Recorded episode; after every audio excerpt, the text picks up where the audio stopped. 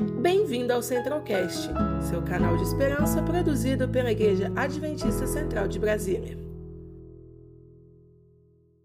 Querido Deus, nós te agradecemos ao Pai por estarmos aqui para realizarmos mais uma hora sete. Pedimos que o Senhor abençoe a cada um de nós, cada uma das pessoas que estão nos acompanhando, seja agora no nosso momento ao vivo, seja posteriormente na gravação no YouTube ou em algum dos nossos podcasts que todos que venham ter contato com essa mensagem possam ser abençoados pelo Senhor, ó Deus. Abençoa agora o Isaac, que vai nos falar sobre esse uhum. capítulo e que aqui possamos aprender mais sobre a tua palavra. É o que nós pedimos e te agradecemos em nome de Jesus. Amém, Senhor. Uhum. Amém. Manda aí, Isaac. Vamos lá. Cara, vamos ver, esse capítulo eu achei tão bonito, assim, a, as coisas que a gente vê nele, porque para mim, ele é meio que uma injeção de ânimo também, porque ele vai trabalhar ali a reconstrução do templo, é, o contexto do, da, dessa obra, o início, durante e, e a sequência né, do que está acontecendo. Eu achei isso tão incrível, porque é, eu quero tentar trazer aqui um pouco disso também para os dias atuais, como que isso se aplica hoje, na nossa vida é, espiritual e tudo. Porque a gente está também em uma constante reconstrução. A gente está vivendo aí um, um, processo de transformação, de mudança. É, tudo que está acontecendo hoje no nosso contexto social, as profecias que se cumprem, que se cumprem, né? Tudo isso aponta para uma necessidade de mudança. E aí nós vamos ver, é, e também de firmar princípios, é, de termos posicionamento hoje, como a gente vive, na sociedade que a gente vive, de saber o que, que a gente quer. E aí a construção do templo, ela tem um pouco disso tudo. E eu achei muito bonito esse capítulo, sinceramente, assim, eu não tinha olhado ainda é, da forma como eu olhei durante essa semana. Então, assim, vamos conversar né, sobre ele. Exato. E ele já tem como tema, é, falando que a intensa oposição fracasso. E ele já vai nos trazer é, o início ali, contando um pouco do histórico do povo samaritano. Uhum. Que era um povo que estava envolvido com idolatria, que tinha outros deuses, é, que tinha, assim, contato com, com muita coisa espiritual, uma grande carga espiritual, e nós vamos ver que esse povo se oferece agora para ajudar o povo de Deus na construção do templo. E aí, sabiamente, os líderes dizem: não, calma aí, não, é melhor não, tá tudo bem, vocês continuam aí com as coisas de vocês, a gente vai construir o templo sozinhos.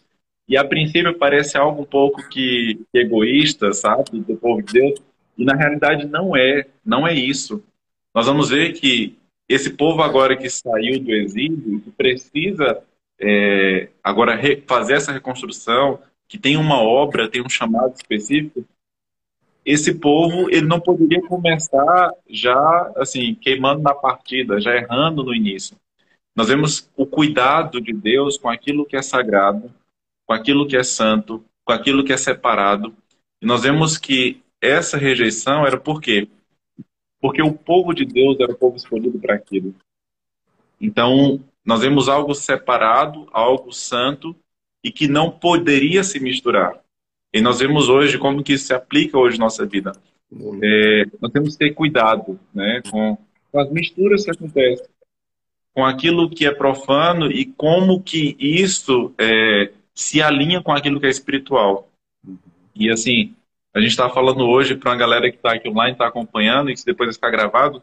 Então, a orientação que já fica nesse, nesse início aqui do, do capítulo é o cuidado com a mistura do que é sagrado com o que é profano.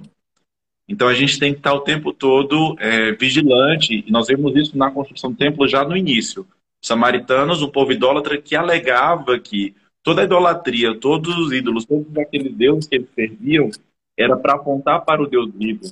Né? Então, eles colocavam meio que, não, a gente adora esses outros deuses aqui, mas a gente, na realidade, é, quer adorar esse Deus vivo de vocês, mas a gente tem outros deuses. Então, a gente vai misturando e tá tudo bem. Então, esse povo é rejeitado no processo de construção do templo, né? Para que as coisas de Deus ocorram da forma como deveriam ocorrer.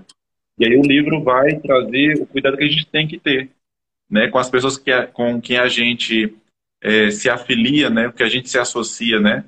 A gente tem que estar sempre é, em atenção, em cuidado com isso.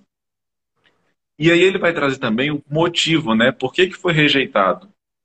Né? Que a gente já citou um pouquinho aqui a, anteriormente, né? Porque era necessário esse cuidado. Né? As coisas de Deus, elas não são de qualquer forma, elas não são de qualquer jeito. Ele tem muito zelo, né? tem muito esmero assim, pelas coisas que são é, santas, né? por aquilo que é sagrado. E aí eu marquei no, no capítulo aqui, dizendo assim, que eu achei legal esse, esse parágrafo que cita, né? Por que, que a ajuda foi rejeitada? Porque ele traz assim, um momento de arrependimento do povo. Ele vai dizer, depois de terem se arrependido de todo o coração e renovado sua aliança com Deus, eles tiveram permissão de retornar à Judéia para que pudessem reconstruir o que tinha sido destruído. E aí aqui o que, é que esse capítulo traz interessante, esse parágrafo, né? É, a mudança primeiro ela ocorre na mente. Primeiro eu transformo aquilo, minha forma de pensar. Né? O povo então ele se arrepende de todo o coração, é o que traz o parágrafo. E agora o povo volta.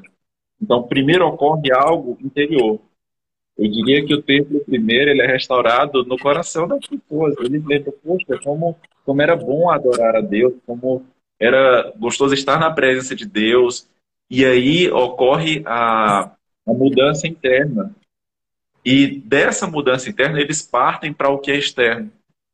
Agora eles voltam e eles vão reconstruir, eles vão restaurar aquilo que foi é, quebrado, aquilo que foi depredado, aquilo que está destruído, eles vão restaurar mas primeiro ocorreu algo interno, algo no coração, algo na mente. E aí Paulo também né, traz sabiamente, Romanos 12, 2, dizendo que não vos conformeis com esse século, mas transformai-vos pela renovação da vossa mente. Então é mudança. É, a atitude de reconstrução do templo, primeiro ela é restaurada no coração do povo, e agora o povo vai para a obra, o povo vai avançar. E aí nós vemos o povo empolgado, saindo e tudo, e aí nós vemos o final desse parágrafo dizer assim, que o povo de Deus, em hipótese alguma, deve, se, deve comprometer seus princípios alinhando-se com pessoas que não o temem. E aí, né, é, o que traz isso para a gente? Que princípios são inegociáveis. Forte. A gente não pode negociar. Não dá, cara, não dá para eu, tipo assim, não, tá tudo bem, hoje eu vou é. É, ceder isso, eu vou fazer. Não, não dá, porque eu não posso quebrar princípios. Uhum. E aí nós vemos né, o princípio ali do povo, né, em construir o templo para aquilo, aquilo que eles foram chamados e não permitir que nenhuma forma de idolatria tenha acesso a algo que é sagrado. E nós vemos o quão relevante é isso, né? o quão importante é isso. Princípios são inegociáveis. É o que esse parágrafo traz para a gente e é o que é muito bonito, assim, de que se extrai. Eu acho que é muito relevante a gente citar com ênfase isso. Princípios são inegociáveis. E depois ele vai falar sobre a proteção contra as influências sutis, dentro aí do capítulo 46, para quem está entrando agora, do livro Os Ungidos, que é o que a gente está comentando. É, Rabelo, Daniel, muito bom ter vocês aqui. É, ele vai trazer, já nesse parágrafo, sobre a proteção contra as influências sutis. Ele vai nos alertar para o seguinte: eu tenho que ter cuidado, tenho que sempre ter cuidado e aí tem gente que vai negar abertamente, vai nos questionar abertamente a fé, a religião, aquilo que acreditamos. Eu tenho que ter cuidado com essas pessoas que falam abertamente contra a palavra de Deus? Tenho.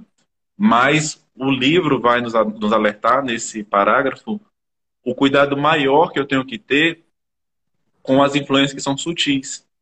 Contra quem chega dizendo assim: ah, não, isso aqui é um, é um detalhe, tem nada a ver, tá tudo bem é, releva isso, tá tranquilo. Esse tipo de influência, que é influência sutil, que chega assim com elogios, ah, eu amo a igreja de vocês, a doutrina de vocês é muito bonita, mas, porém, eu discordo desse detalhe, desse ponto aqui.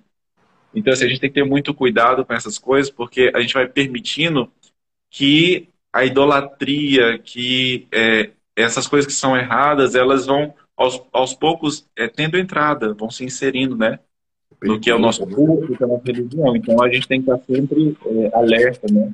Hum. Com as influências que são sutis. E aí eu achei muito bonito é, algo que esse capítulo traz, eu marquei aqui quando eu estava lendo, eu vou trazer aqui na, na íntegra né, para o pessoal, que diz assim, entretanto ninguém é deixado a lutar sozinho. Anjos ajudam e protegem aqueles que andam humildemente diante de Deus quando seus filhos se aproximam dele em busca de proteção contra o mal, com amor, ele os defende do inimigo. Não toque neles. Ele diz, pois eles são meus.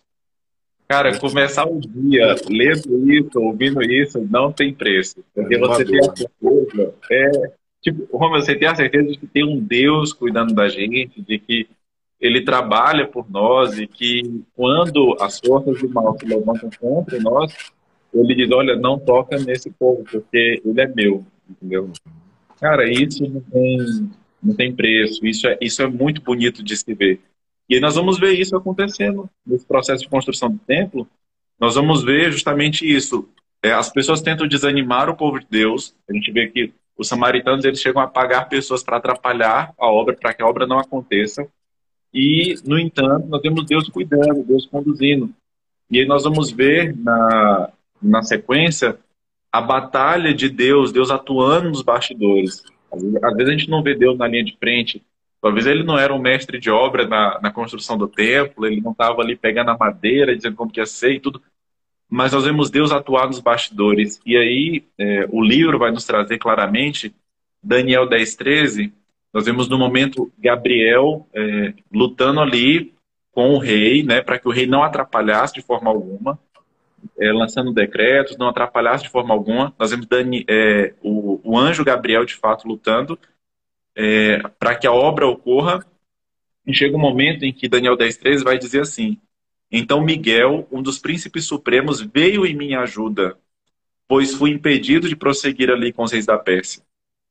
Nós vemos agora o próprio, o próprio Deus, né, vindo em ajuda, é, atuando no coração dos reis para que a obra continuasse, para que a obra não parasse. E nós vemos esse Deus que atua nos bastidores, esse Deus que cuida, esse Deus que está sempre ali, é, cuidando do povo. E é muito bonito ver isso, porque nós estamos também nesse processo de construção. Eu não sei assim o, o que está destruído né, na vida de quem acompanha, de quem vai ver essa live depois. Mas a gente vê que nesse processo de construção, Deus tem trabalhado, os anjos têm cuidado, Deus tem é, agido, e isso é o que eu gostaria que ficasse, sabe, para a gente hoje que está acompanhando, para quem for ver isso depois. Que Deus ele está cuidando de tudo, ele está atuando nos bastidores. E nós vemos também um momento em que a obra ela é paralisada, e aí aqui já vem uma coisa, né, que às vezes a gente se cobra muito, né, Romeu, assim, na vida espiritual. Eu acho que você, como líder de jovens, uma vez você vê um, um ou outro jovem dizendo assim: Ah, mas. Eu, né? É, tipo, é, tipo assim, eu não, eu não sinto Deus, eu, eu, queria sentir. Eu...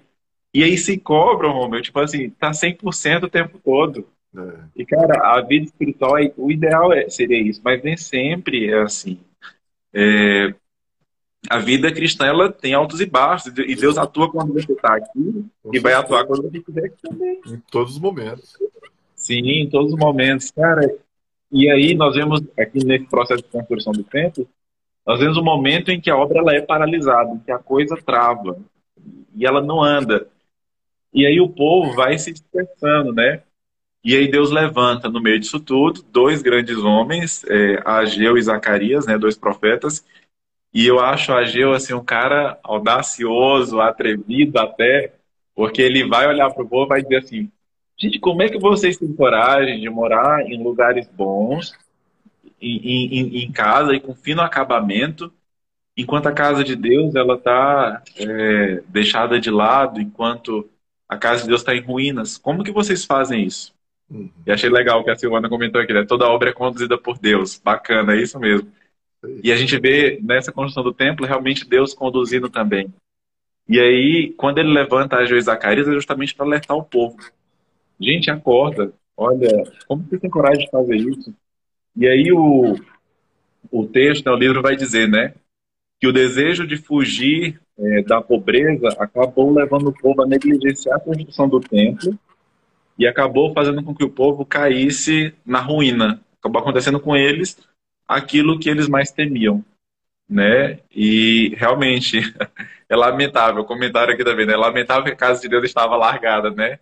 E hoje a gente tem que ter esse cuidado também, né? É, de não deixar a casa de Deus, assim, bem colocado, é, largada, deixada. A obra de Deus ela tem que ser encarada com muita seriedade, né, Romeu? Assim, a gente não pode é, ser negligente com isso. Não pode fazer de qualquer jeito. Né? Justamente, não dá para fazer de qualquer jeito. E aí ele vai tratar, né? Vocês comem, mas não se fartam. Vocês bebem, mas não satisfazem. Vocês vestem, mas não se aquecem. E aí Ageu, ele vai dizer para o povo a realidade nua e crua daquele povo. Olha, vocês não estão prosperando, a coisa não está dando certo, justamente porque vocês não estão conseguindo o que é o propósito de Deus. Uhum. E, cara, não tem, não tem nada melhor do que fazer a vontade de Deus em nossas vidas. É assim, é, realmente é motivo de grande alegria quando você sente que Deus te usou, que Deus trabalhou e que Ele, por meio de você, fez grandes maravilhas. E o povo ele foi se distanciando um pouco disso. Aí vem Ageu e dá essa catracada no povo, esse alerta no povo. E aí depois, né, Deus ele é um momento em que a gente vê ele sendo um pouco mais firme, um pouco mais de pulso, mas aí vem também o momento em que ele traz algumas mensagens de conforto. Né? É, e o que nós vemos aqui, é, só para fechar esse parágrafo, é que o sucesso, tanto material como espiritual, depende de fiel obediência aos mandamentos de Deus. E nós vamos ver depois em seguida o parágrafo que vai trazer sobre a mensagem de conforto, né? dizendo que Deus está com o povo. E aí ele diz, né? Porque eu estou com vocês, declaro seus exércitos, então coragem, povo, vá ao trabalho, voltem. E aí nós vemos o povo é, retornar né, é, para a obra. E embora eles tivessem pequenos estoques, o livro vai citar a situação complicada em que eles estavam, é, eles foram pela fé.